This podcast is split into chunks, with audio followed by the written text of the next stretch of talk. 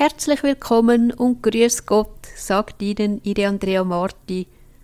Schön, dass Sie Radio Gloria eingeschaltet haben und dass Sie alle mit dabei sind.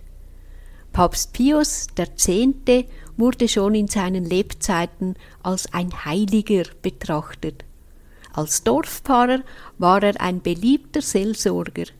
Er galt als bescheiden, demütig und zugleich auch herzlich.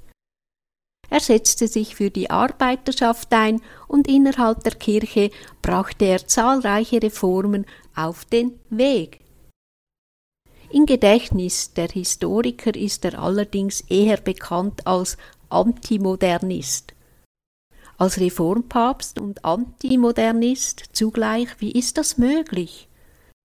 Es lohnt sich, einen Blick auf diesen Mann zu werfen, der alles in Christus erneuern wollte und die Verehrung der heiligen Eucharistie stand im Mittelpunkt seines Handelns. So darf ich heute unseren Gast Pater Lukas Weber der Piusbruderschaft St. Pius X. herzlich begrüßen. Guten Tag, lieber Pater Lukas. Grüß Gott an Sie und alle Zuhörer. Ich freue mich, den Patron der Gemeinschaft, der ich angehöre, hier vorstellen zu dürfen. Nun sind wir auf die Biografie und das Wirken von Papst Pius X.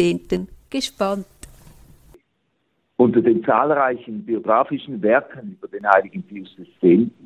sticht hervor Il Papa Santo Pio X vom Minoritenpater Dalgal aus dem Italienischen ins Deutsche übersetzt und 1954 erstmals herausgegeben durch die Paulusdruckerei.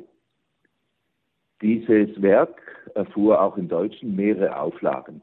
Ich stütze mich darauf, denn es zeichnet sich aus durch eine sehr große Zahl an Quellenverweisen und Zitaten der unmittelbaren Zeugen des Heiligen und äh, erhielt überall Zensuren als das beste Werk über den heiligen Pius X.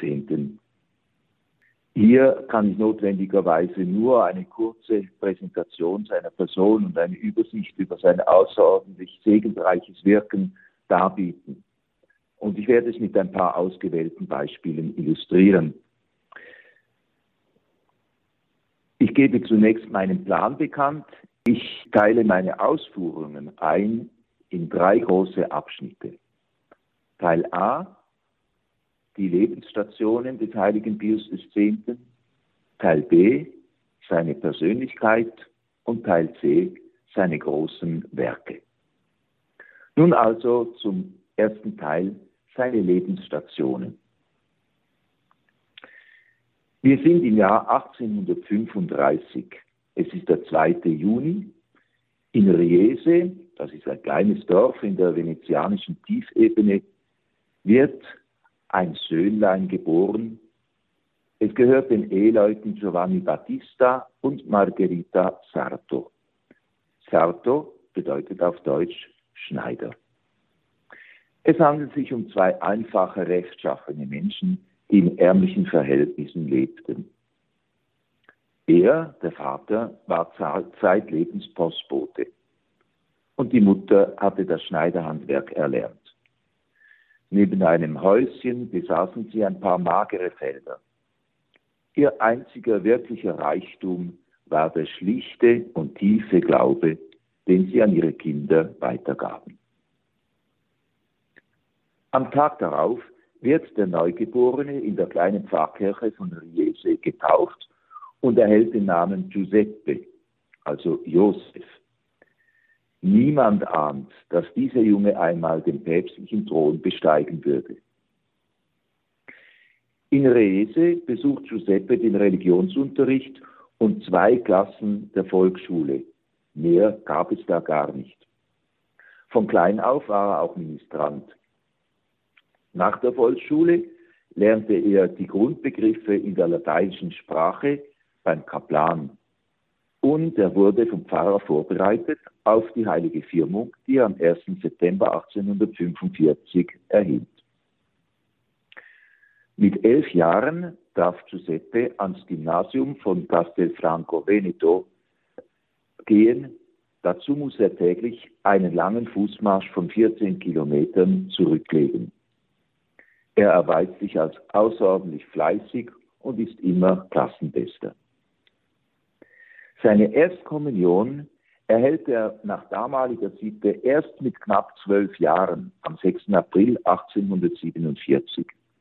Von da an empfängt er jede Woche wenigstens einmal die heilige Kommunion. Wir gehen ins Jahr 1850. Giuseppe besteht die Aufnehmerprüfung ins Vorseminar von Treviso. Als einziger von 43 Kandidaten erhält er in allen Fächern die Note ausgezeichnet. Aber es gibt ein großes Problem. Wer kann für die Kosten aufkommen? Das war seiner armen Familie nicht möglich. Auf Bitten des Pfarrers weist ihm der Patriarch von Venedig schließlich einen Freiplatz an im Seminar von Padua. Dort wird er am 19. September mit der Soutane angekleidet und von daher wird er zeitlebens während 64 Jahr, weiteren Jahren täglich das geistliche Gewand tragen.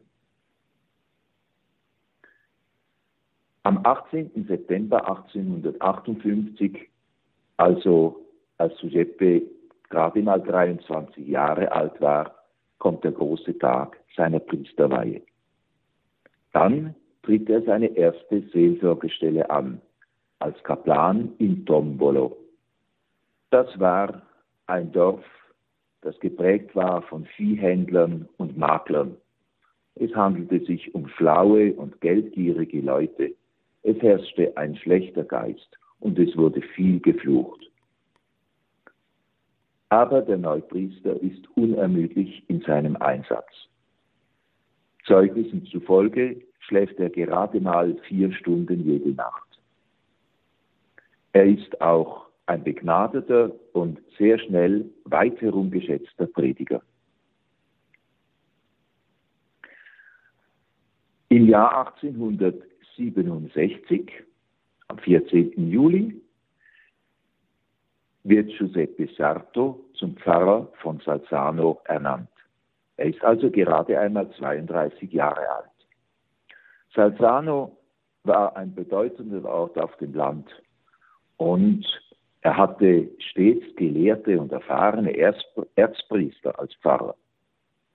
Daher ist der Pfarreirat nicht zufrieden mit einem jungen Priester, der zuvor nur Kaplan war und nicht einmal einen Doktortitel besitzt. Es ist ein schwerer Einstieg für Don Sarto. Aber er wird eine gute Figur machen und die Leute wird es bald für sich gewinnen. Wieder einige Jahre später 1875 wird er im November zum Domherr an der Kathedrale von Treviso mit den Aufgaben des Spirituals am Priesterseminar und des Kanzlers der Diözese berufen. Giuseppe Sarto steht mit 40 Jahren in voller Lebenskraft. Für neun Jahre wird er als rechte Hand des Bischofs wirken der schon älter und durch eine schlechte Gesundheit geschwächt ist. Monsignore Sarto stellt sich am Anfang bei den Seminaristen vor als ein armer Landpfarrer, der nach Treviso gekommen ist, um den Willen Gottes zu erfüllen. Auch rückblickend ist es kaum zu fassen, wie der Heilige es fertigbrachte, seine beiden Ämter auf eine Weise zu erfüllen, die allen, die ihn bei der Arbeit erlebten, größte Bewunderung und Hochschätzung abforderte. Seine Schaffenskraft war beispiellos. Vier Jahre später, 1879, ernennt sein Bischof Monsignore Sarto zum Domdekan. Gerade mal vier Monate darauf stirbt der Bischof und die vereinten Domherren zögern keinen Augenblick, ihren Dekan einstimmig zum Kapitelvikar zu wählen, der die Verwaltung der Diözese wahrzunehmen hat bis zur Ernennung eines neuen Oberhirten. Im Jahr 1884 kommt der große Tag der Bischofsweihe in Mantua. Es ist der 16. November. Niemand war darüber erstaunt, dass Giuseppe Sarto zum Bischof ernannt wurde, außer er selbst. Der weitere große Schritt erfolgt im Jahr 1893, nachdem er neun Jahre lang der Diözese Mantua schon vorgestanden war. Am 12. Juni bestimmt Papst Leo XIII. Monsignore Sarto zum Kardinal und drei Tage später ernennt er ihn zum Patriarchen von Venedig. Es ist der Ausdruck der Wertschätzung des Papstes für die großen Verdienste des Bischofs von Mantua, dass er ihn zum Kardinal ernennt, bevor er Patriarch von Venedig wurde, auch wenn nur drei Tage dazwischen liegen. Denn der Papst wollte klar machen, dass er eben seine Verdienste schätzt und nicht einfach mit dem Kardinalstitel den Glanz für den Bischofssitz von St. Markus in Venedig erhöhen wollte. Die vom Vatikan angeforderte sofortige Antwort des Heiligen auf die Ernennung erfolgte per Telegramm und war typisch für ihn. Zitat, das hatte mir gerade noch gefehlt. Er erachtet eine solche Ernennung als Gipfel des Missgeschicks, das ihn treffen konnte. Der Jubel in Riese, in Salzano, in Treviso, in Tombolo, in Mantua und in Venedig ist unbeschreiblich groß. Als der neu kreierte Kardinal im Galawagen in Mantua ankommt, spannen die Männer vor Freude und Begeisterung die Pferde aus und ziehen den Wagen von Hand durch die tosende Menge bis zum Bischofspalast. Wenige Tage später besucht seine Eminenz zum letzten Mal seine betagte Mutter in Riese. Tief ergriffen erbittet sie von ihrem Sohn den Segen und erhält seinen letzten Kuss. Vier Monate später wird sie ins Grab gelegt. Erst am 15. September 1894, endlich, nach mehr als einem Jahr, erfolgt das sogenannte Exequatur. So wird die Zustimmung der italienischen Regierung auf seine Ernennung bezeichnet. Diese Regierung beanspruchte auf juristisch mehr als zweifelhafter Grundlage das Recht, die Bischofsernennungen und insbesondere die des Patriarchen von Venedig gutzuheißen oder abzulehnen. Daher konnte Kardinal Sarto seinen Patriarchensitz nicht antreten und musste so lange warten, bis die Zustimmung endlich erteilt war. Inzwischen führt er seine bisherige Diözese weiter und wäre am liebsten dort geblieben. So tränenreich der Abschied in Mantua ist, so prächtig und jubelnd gestaltet sich indessen der Empfang in Venedig. Wir kommen zum 26. Juli 1903. Neun Jahre nachdem Kardinal Sarto Patriarch von Venedig geworden war, schickt er sich an, aus Venedig abzureisen, um in Rom an der Papstwahl teilzunehmen da Leo XIII. nach einem Vierteljahrhundert am Steuer der Kirche in die ewige Ruhe eingegangen ist. Am Bahnhof ruft ihm die riesige Menschenmenge zu, Kommen Sie bald wieder, Eminenz. Mit lauter Stimme antwortet der Patriarch, ich komme wieder zurück, lebend oder tot. Aber Gott hat es anders gefügt. Jedenfalls lebend sollte er nicht mehr zu seinen Venezianern zurückkehren. Es kommt der 1. August. Bei der Papstwahl im Konklave entfallen zunächst fünf, dann zehn Stimmen auf den Patriarchen von Venedig. Noch zuvor hatte ihm der Kardinal Erzbischof von Bordeaux auf Latein beschieden, dass er nicht Papst werden könne, da er kein Französisch spreche. Hoch erfreut lautete die lateinische Antwort, so ist es, Eminenz, Ich habe keine Aussicht, zum Papst gewählt zu werden. Deo gratias. Da er nun doch ein paar Stimmen erhielt, sagt er mit seinem unverwüstlichen Humor zu seinem Sitznachbarn im Konklave, die Kardinäle amüsieren sich auf meine Kosten. Als sich von Wahlgang zu Wahlgang immer mehr Stimmen auf Kardinal Sarto vereinen, wehrt sich dieser unter Tränen und mit allen möglichen Argumenten dagegen, eine sich abzeichnende Wahl anzunehmen. Aber je mehr er sich bemüht, umso mehr Wähler werden von ihm überzeugt. Viele Kardinäle ermahnen ihn eindringlich, sich dem offensichtlichen Willen Gottes zu beugen.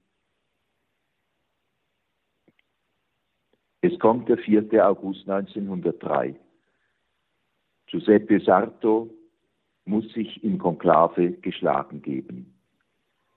Er ist geknickt wie ein zum Tode verurteilter. Erdrückende acht Stimmen über die erforderliche Zweidrittelmehrheit von 42 hinaus lassen ihm keinen Ausweg. Ich nehme die Papstwürde als ein Kreuz an, stöhnt er und wählt den Namen Pius weil die Piuspäpste der vergangenen Jahrhunderte am meisten für die Kirche gelitten hatten. Nun ist er der Nachfolger Petri, der 259. Stellvertreter Christi auf Erden. Treffend bezeichnet ihn die Malachias-Weissagung mit den Worten Ignis ardens, brennendes Feuer. Denn sein Herz brennt wie kaum ein anderes danach, omnia instaurare in Christo, alles in Christus zu erneuern, ihn zu unterwerfen, in ihm zu begründen, wie sein päpstlicher Wahlspruch lautet. Nun hat die Kirche einen Landpfarrer als Papst und der war ein Heiliger. Noch zu Lebzeiten seines Vorgängers hatte Pius X. in einem Gespräch mit dem Abt von Castelfranco Veneto gesagt, da Leo XIII. die Welt durch seine Weisheit erleuchtete, ist anzunehmen, dass eine bedeutende Persönlichkeit zu seinem Nachfolger gewählt werden wird. Doch ein Papst, der vor allem durch seine Heiligkeit imponiert. Damit hat er sich selbst beschrieben, ohne es zu wollen.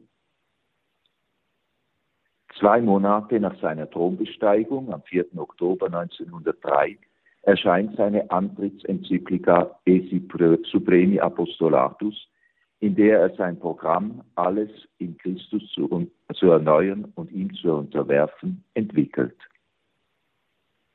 Von 1903 bis 1914 erstreckt sich sein elfjähriger Pontifikat mit einer überaus segensreichen Tätigkeit in den verschiedensten Bereichen der Theologie, der Seelsorge, der Liturgie sowie der kirchlichen Verwaltung und der Beziehungen zu den Staaten in der ganzen Welt.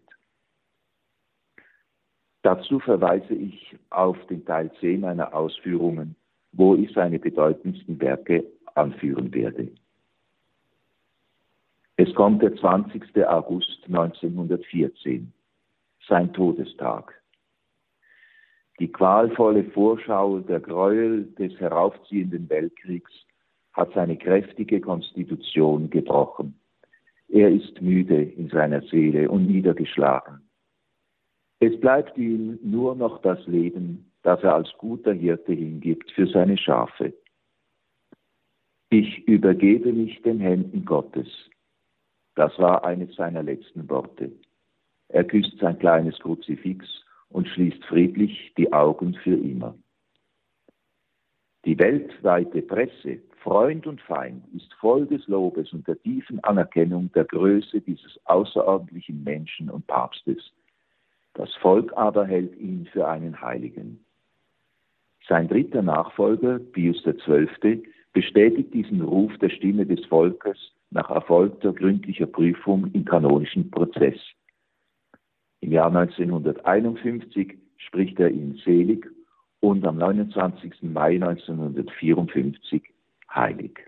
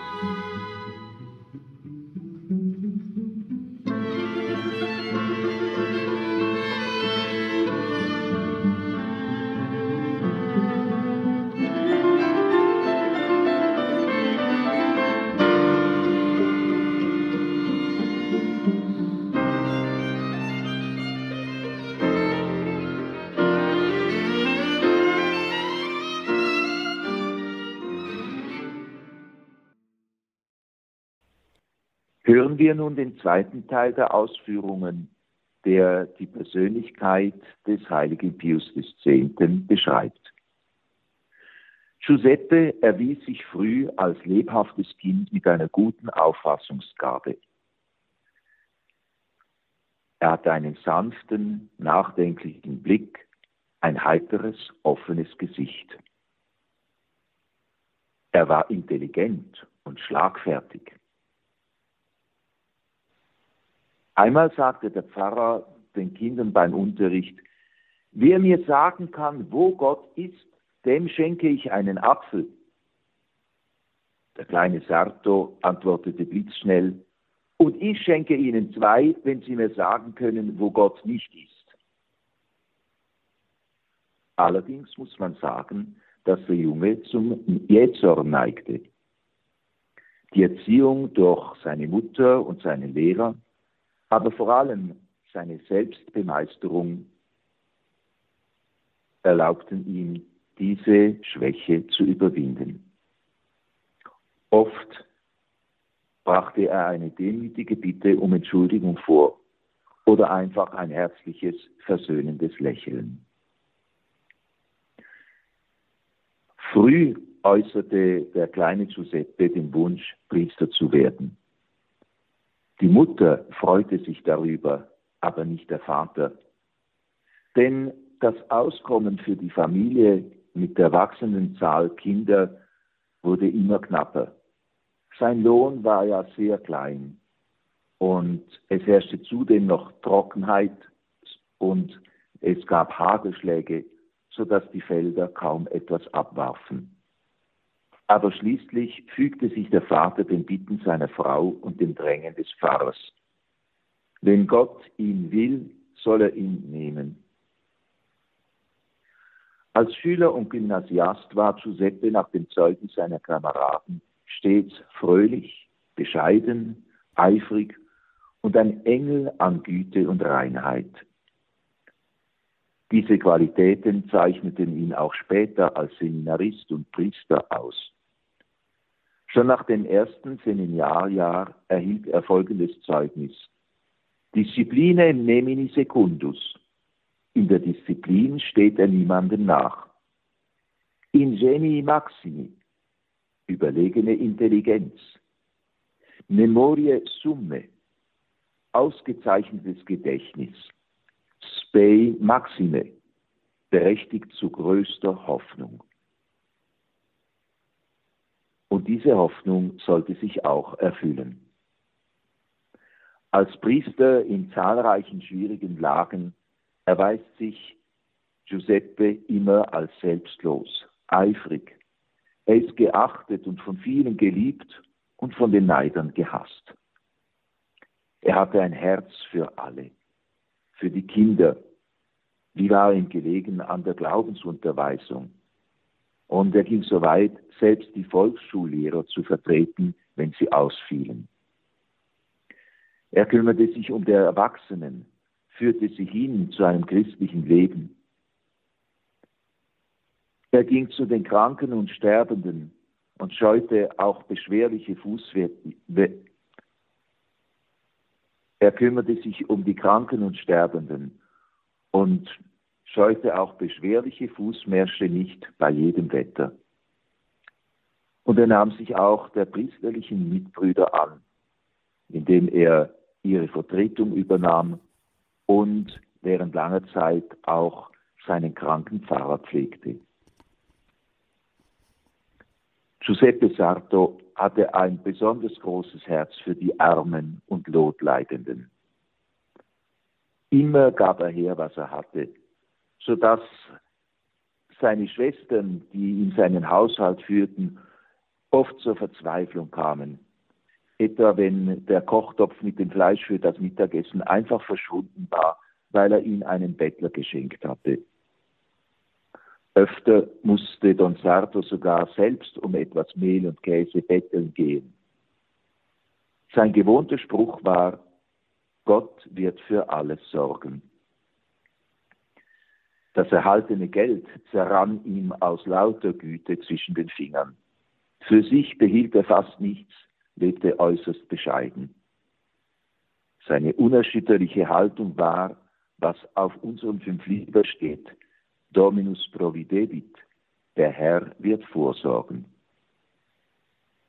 Diese Freigebigkeit wird der Heilige bis an sein Lebensende pflegen.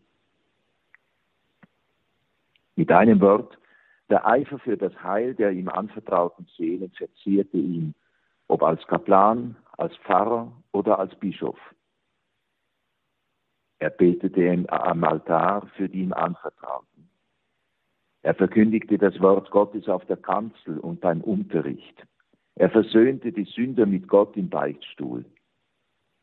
Grenzenlos war seine Liebe auch dann, wenn er ohne Menschenfurcht gegen die Laster und Missstände auftrat.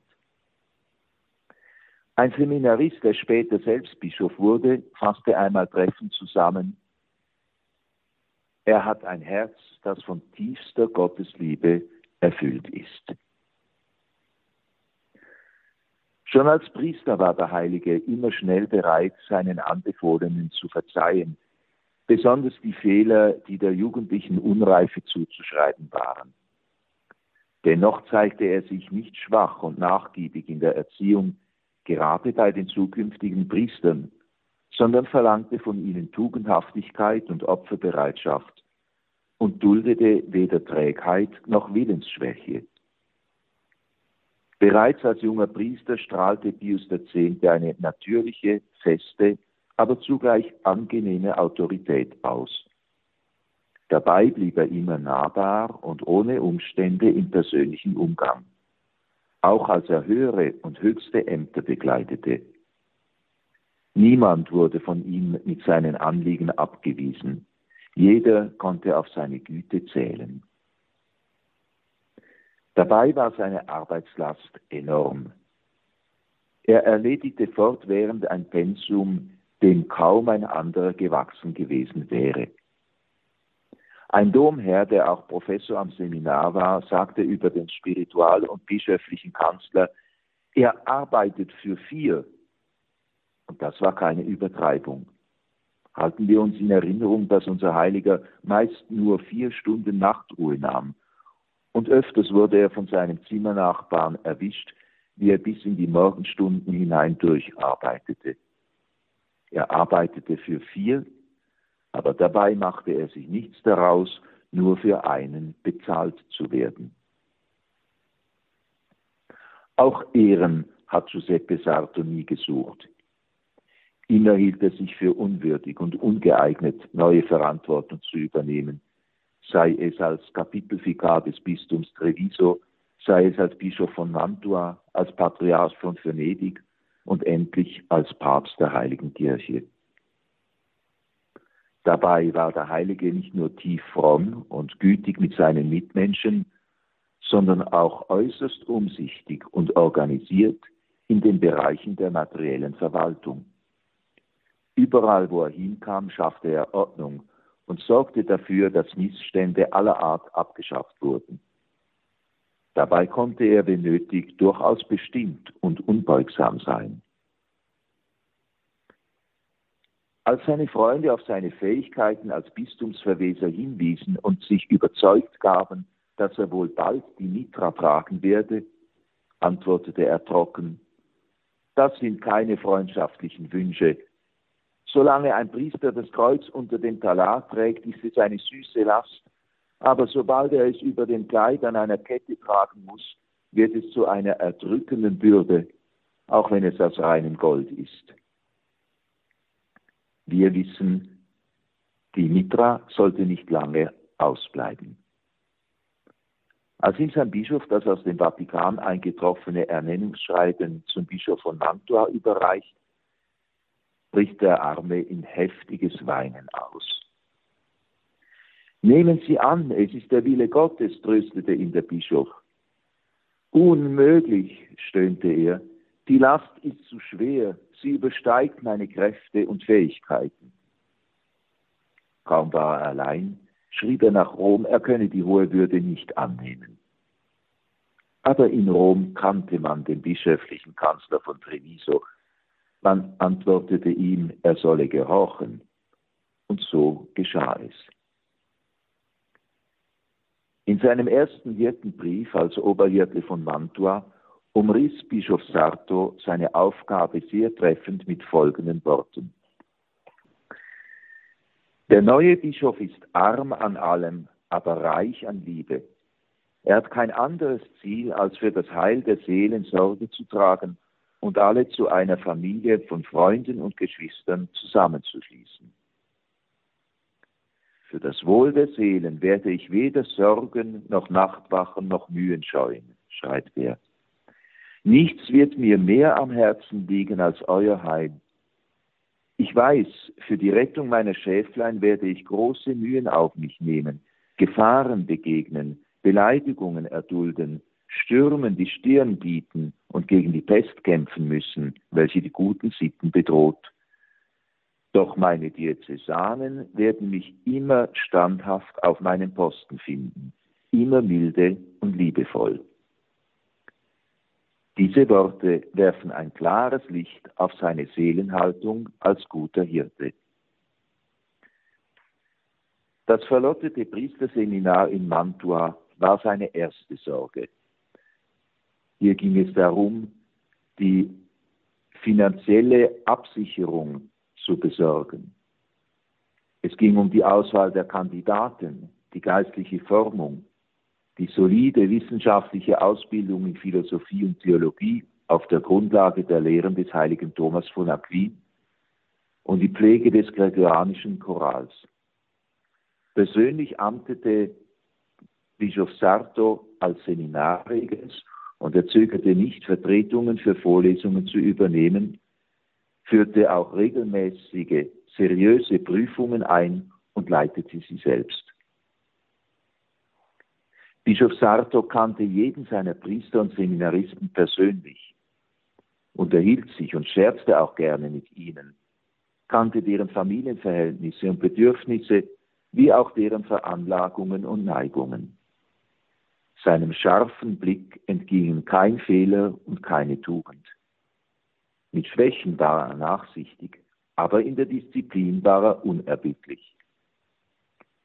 Ein bedeutungsvoller Blick des Heiligen wirkte oft mehr als die schwerste Strafe. Was hier vom Bischof in Mantua gesagt ist, gilt selbstverständlich in gleicher Weise für den Patriarchen von Venedig und für den Nachfolger Petri. Am Besuch der Pfarreien war ihm sehr gelegen. Schon als kleiner Beppi waren ihm die Beschwerden der Reisen bekannt und kein Weg zu weit, um beharrlich ans Ziel zu gelangen.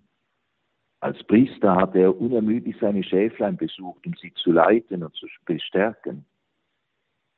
Dem Ruf als einfachem Landpfarrer, der ihm auch als Bischof und schließlich als Papst in einem abschiedsigen Sinn anhaftete, ist er bis zu seinem Lebensende in einem höchst löblichen Sinn gerecht geworden. Mancher Pfarrer war beschämt, wenn er seinen Oberhirten Sarto überraschend früh morgens in der Pfarrkirche vorfand, wo dieser schon Beichte hörte, um danach die heilige Messe zu zelebrieren und die Gläubigen zu unterweisen. Weiter prüfte er die Ordnung in der Kirche und in den Pfarreibüchern und legte, wenn nötig, Richtlinien fest. Seine Exzellenz bzw. seine Eminenz ließ es sich auch nicht nehmen, die Kranken der visitierten Pfarrei aufzusuchen und zu segnen.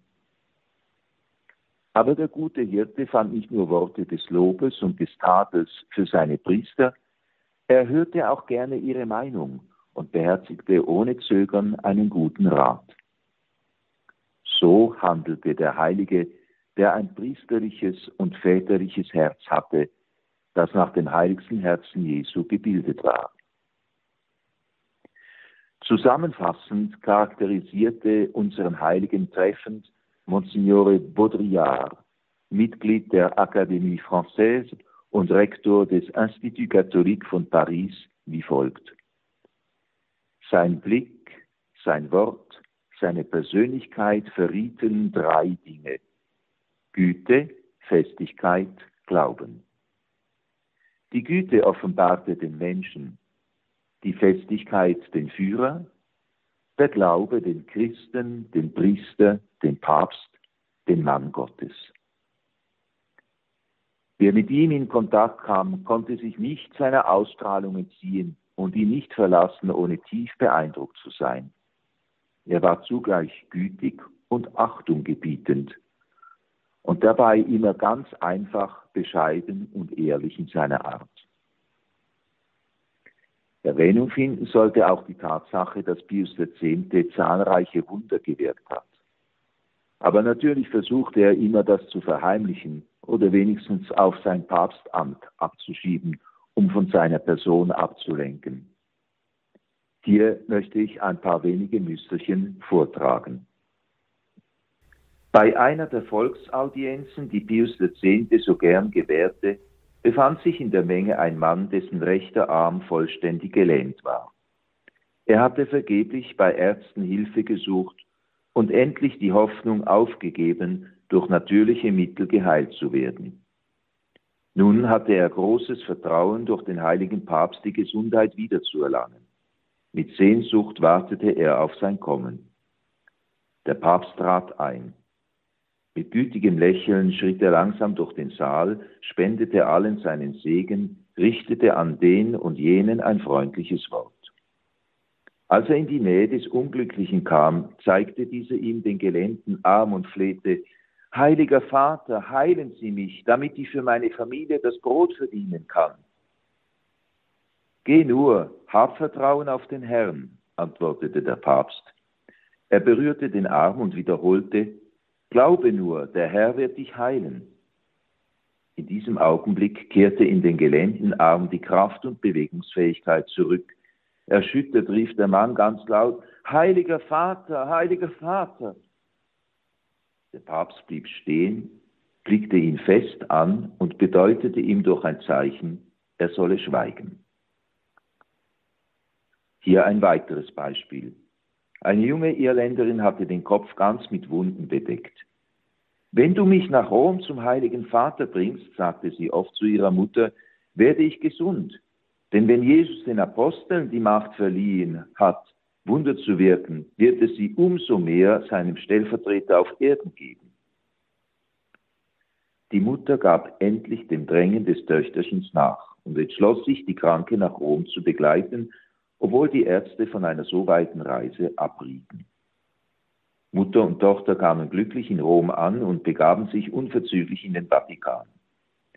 Kaum sah das junge Mädchen den Papst vor sich, da bat sie ihn inständig, er möge sie von ihren Wunden heilen. Pius X. legte ihr lächelnd die Hand auf den Kopf, segnete sie und schritt weiter. Plötzlich rief das Mädchen, Mutti, ich bin geheilt. Kaum waren die beiden Irländerinnen in ihrem Hotel angekommen, da nahm die Mutter die Verbände vom Kopf der Tochter ab. Mit fassungslosem Staunen sah sie, dass die Wunden verschwunden waren, ohne die mindeste Spur zurückgelassen zu haben. Hier lese ich noch ein weiteres Heilungswunder vor. Einer der diensttuenden Geheimkämmerer des Seligen berichtete, ein ungefähr 50-jähriger Deutscher, der blind geboren war, kam zu einer Audienz.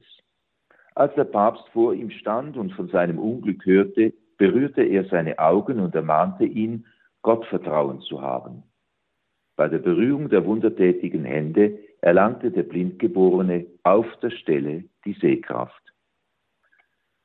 Im Jahr 1913 bat eine arme Mutter den heiligen Papst, er möge ihr Töchterlein heilen, das seit langer Zeit gelähmt sei. Das kann ich nicht, antwortete der Heilige, nur Gott kann Wunder wirken. Die arme Frau verzagte nicht, sondern sagte in tiefem Vertrauen, doch, Sie können es, Sie müssen es nur wollen. Ich kann es nicht, nur Gott kann Wunder wirken, wiederholte der Papst.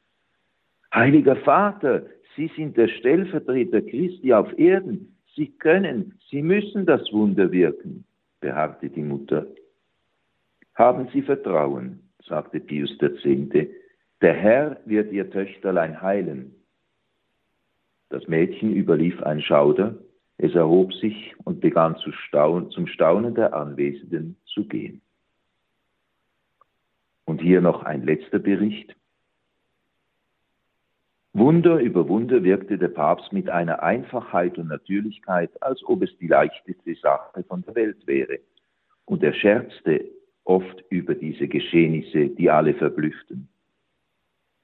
Eine Schülerin in Rom war von einer schweren Knochenhautentzündung an einem Fuß befallen und seit fast einem Jahr zu völliger Bewegungslosigkeit verurteilt.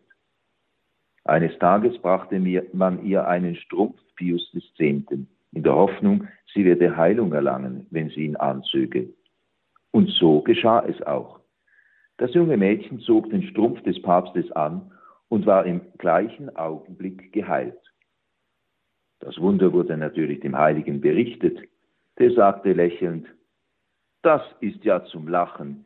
Ich ziehe jeden Tag die Strümpfe an und habe dauernd Schmerzen an den Füßen. Wenn andere meine Strümpfe anziehen, verlieren sie die Schmerzen. Das ist wirklich sonderbar. Papst Pius X. starb, wie auf seinem Grabstein zu lesen ist, dives et pauper, reich und arm zugleich, reich in seiner Seele, arm an äußeren Gütern. Nach diesem zweiten Teil hören wir noch etwas Musik und dann werde ich über seine großen Werke berichten.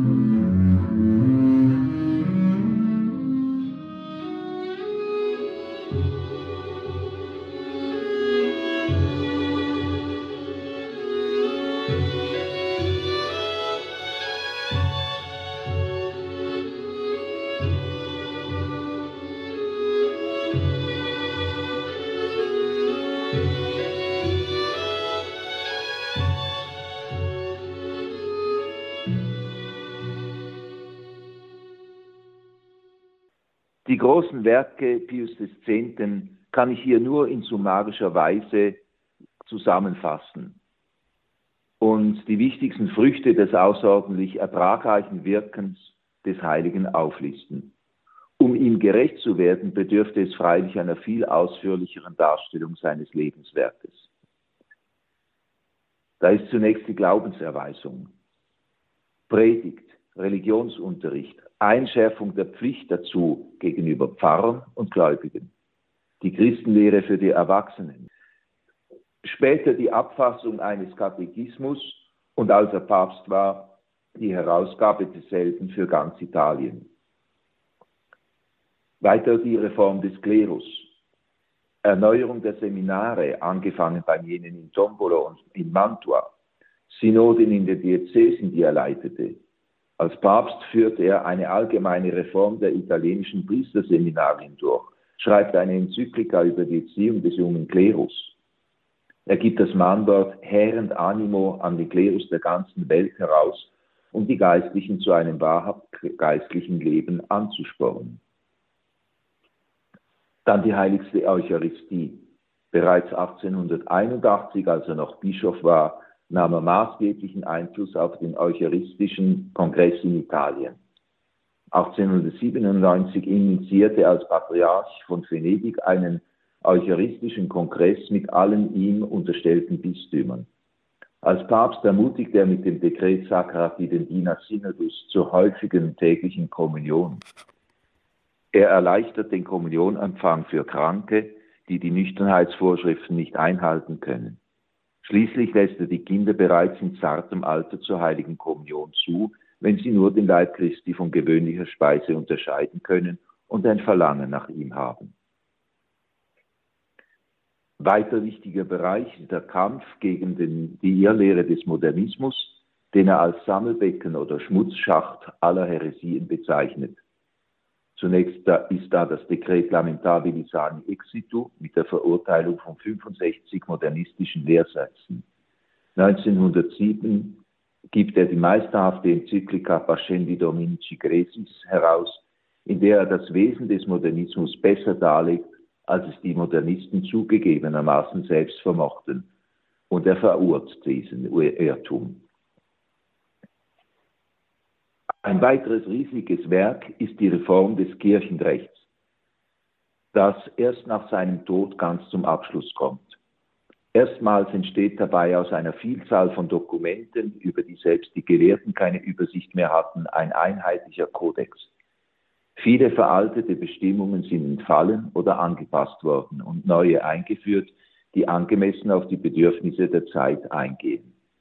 Dieser Kodex von 1917 wird in der Folge stets nachgeführt, bis 1983 ein neuer eingesetzt wird, der leider mit einigen bedenklichen Fehlern behaftet ist. Die Verwaltung.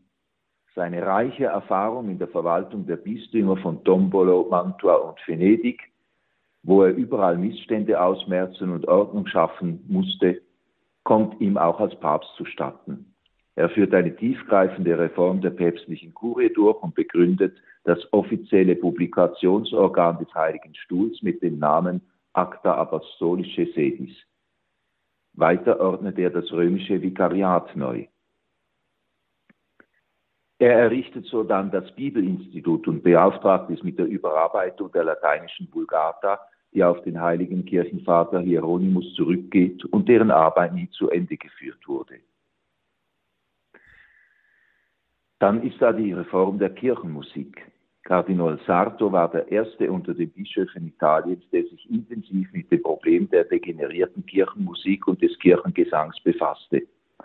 Er gründete in Venedig eine Schule für gregorianischen Choral im Seminar, ließ am Markusdom die Musica Sacra pflegen, legte mit dem Kapellmeister Don Lorenzo Pelosi, der Weltruhm errangte, das Fundament für die sakrale Polyphonie und veröffentlichte am 1. Mai 1895 einen Brief über die Kirchenmusik, der die Grundlage für das Motto proprio zur Reform der Kirchenmusik für die ganze Kirche werden sollte, das er bald nach seiner Papstkrönung 1903 erließ. Weiter überarbeitete er für die Liturgie von Grund auf die Rubriken des Präfiers das sind die Ausführungsbestimmungen für das göttliche Offizium, dessen Kalender mit den Sonntagen und Festen für das ganze Kirchenjahr. Insgesamt muss man festhalten, dass Papst Pius X. einer der großen Reformpäpste der Kirchengeschichte war. Er scheute nicht davor zurück, veraltete Bräuche auszutilgen und Neuerungen einzuführen, aber nicht etwa aus Neuerungssucht, sondern allein um die gute Ordnung immer mit der Ausrichtung auf die Ehre Gottes und das Heil der Seelen wiederherzustellen, indem er den Gegebenheiten der Zeitumstände in einer Weise Rechnung trug, die dem göttlichen Glauben und den christlichen Sitten nie abträglich, sondern zuträglich war. Abschließend können wir sagen, dass der heilige Pius X. wie ein brennendes Feuer, Ignis Ardens, das Schlechte getilgt und das Gute geläutert hat, um die Seelen und die ganze Kirche in Christus zu erneuern und fest zu gründen. Omnia instaurare in Christo. Heiliger Pius X. sei uns Vorbild, segne uns, bitte für uns. Vielen Dank, Pater Lukas, dass Sie bei uns zu Gast waren und über den heiligen Papst Pius X. gesprochen haben. Und lieber Pater Lukas, dürfen wir Sie abschließend um ein Gebet und den Segen bitten, damit auch wir den Beistand des heiligen Papst Pius haben und unserem Herrn nachfolgen können nach dem Vorbild vom heiligen Papst Pius X. Sie haben meinen Herzenswunsch genau ausgesprochen. Wenn es uns gelingen kann, diesem großen Mann ein bisschen ähnlicher zu werden und ihm nachzufolgen, dann sind wir schon auf dem guten Weg und das wäre auch für die ganze Kirche ein großer, großer Segen. Heiliger Pius X., wir bitten dich, schau vom Himmel aus auf unsere heilige katholische Kirche herab, die heute in so großen Wirrnissen steckt, von so großen Nöten heimgesucht wird. Sieh die Seelen, die den Glauben vielfach schon verloren haben und den, das rechte Leben nach christlichem Sinn aufgegeben haben. Erbitte für sie Gnade und Segen, damit sie zurückfinden zur wahren Liebe zu Gott. Und er bitte für uns alle diese große Gnade, Christus über alles zu lieben. Heiliger Pius X., bitte für uns. Bitte für uns. Der Segen des allmächtigen Gottes, des Vaters, des Sohnes und des Heiligen Geistes komme herab auf euch und bleibe alle Zeit. Amen. Amen. Liebe Zuhörerinnen und Zuhörer, wir hoffen, dass Sie ein wenig angestoßen wurden, den heiligen Papst Pius X., der Heilige der Eucharistie für Ihre Anliegen anzurufen und für den einen oder anderen nach der heutigen Sendung es den Auftakt ist, den Reichtum in der Eucharistie zu entdecken. Und Ihnen, lieber Pater Lukas, ein großes Vergelt's Gott für Ihren Beitrag und wir wünschen der Piusbruderschaft Gottes besonderen Segen und Schutz im Weinberg des Herrn. Deo gracias. Ganz herzliches Vergelt's Gott. Liebe Zuhörerinnen und Zuhörer, das war die Sendung der heilige Papst Pius X. mit Pater Lukas Weber. Es lohnt sich, die Sendung nochmals anzuhören. Besuchen Sie www.radiogloria.ch Podcast und nutzen Sie die Möglichkeit, die Sendung zu teilen mit Ihrer Familie, Freunden und Bekannten. Es verabschiedet sich wie Ihnen allen Pützi Gott, Ihre Andrea Marti.